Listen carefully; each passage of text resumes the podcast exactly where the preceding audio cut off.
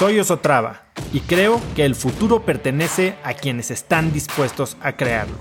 Si estás aquí, estoy seguro de que tú eres uno de esos cracks. Una persona que toma acciones de impacto todos los días, que aprende y prueba cosas nuevas, que ataca sus miedos y sobre todo que vive la vida en sus propios términos. En episodios cortos te presento una serie de preguntas, conversaciones e ideas que te ayudarán a conocer lo que te mueve, ser mejor en lo que haces y vivir una vida más grande.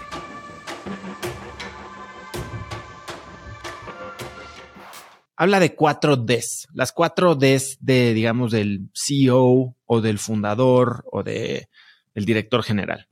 Y cómo cada una de estas Ds es una etapa diferente todo el mundo empezamos en la primera D, que es doing, hacer, ¿no?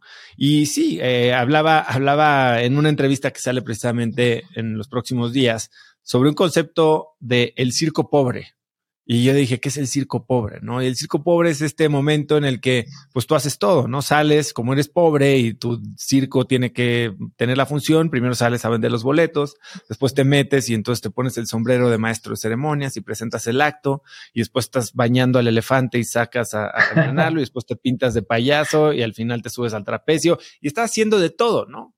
Y, y es, funciona, al principio te puede ayudar y creo que es algo que debemos hacer. Un gran amigo me decía, el trabajo de un fundador en los primeros dos años no tiene que ser nada más que encargarse del producto, o sea, de entender a su cliente, entender al problema de su cliente y de preocuparse porque la solución que se está creando sea la correcta.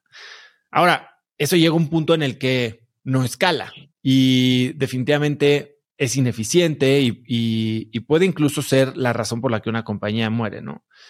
Eh, el siguiente punto que habla Mikalowicz, y justo lo repasé ahorita, es eh, decidir, ¿no? La segunda de deciding.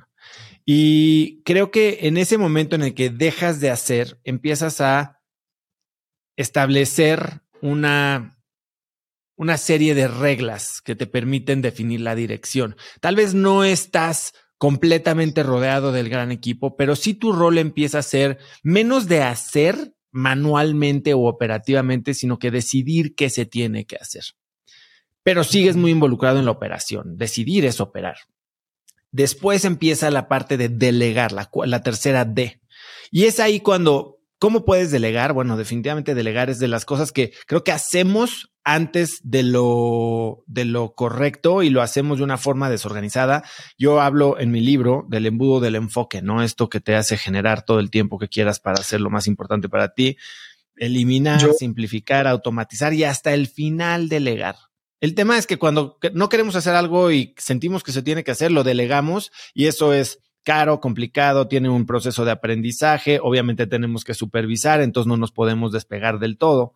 Él lo pone igual, más allá, en, el tercer nivel. Y delegar tiene que ver con enseñar a la, uno, rodearte de la gente correcta, de gente que sea mejor que tú, que pueda hacer las cosas, pero enseñarle a la gente no cómo hacer las cosas ni cómo quieres hacerlas, sino a cuál es el resultado que estás buscando. Cuando tienen claro el resultado que estás buscando y son las personas con las habilidades correctas, entonces probablemente puedas delegar el objetivo y la tarea se va a hacer de la mejor manera posible porque esas son sus habilidades. Y eso permite llegar como que al pináculo de lo que tiene que ser un director general, un CEO, eh, que es diseñar, la cuarta D.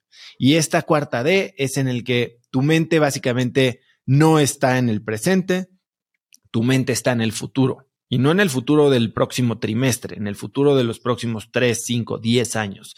¿Cómo se va a ver tu organización pensando en, eh, en el futuro que vamos a estar viviendo? ¿Cómo se va a ver el mercado? ¿Cómo se van a ver las fuerzas eh, competitivas? Eh, ¿Cómo se va a ver el tema de proveeduría, precios de importación, de logística?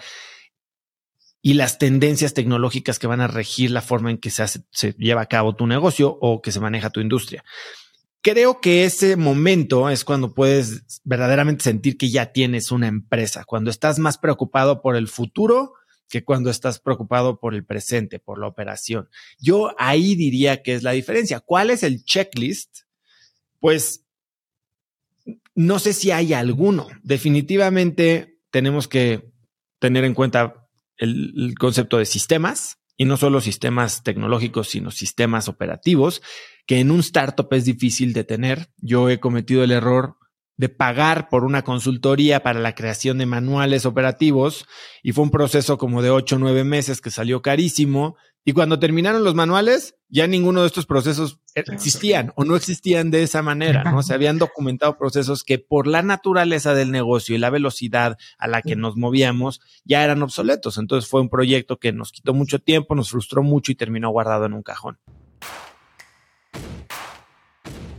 Conecta conmigo en Instagram como arroba osotrava y dime qué te pareció este episodio.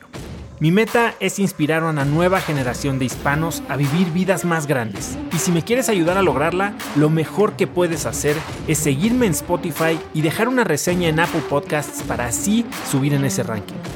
En tu reseña cuéntame de qué temas, categorías o personas te gustaría aprender y me aseguraré de leerlas para darte el contenido que quieres.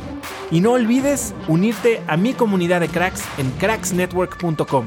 Es gratis y conectarás con más gente en el mismo camino de crecimiento que tú. Eso es todo por hoy. Yo soy Oso Traba y espero que tengas un día de cracks.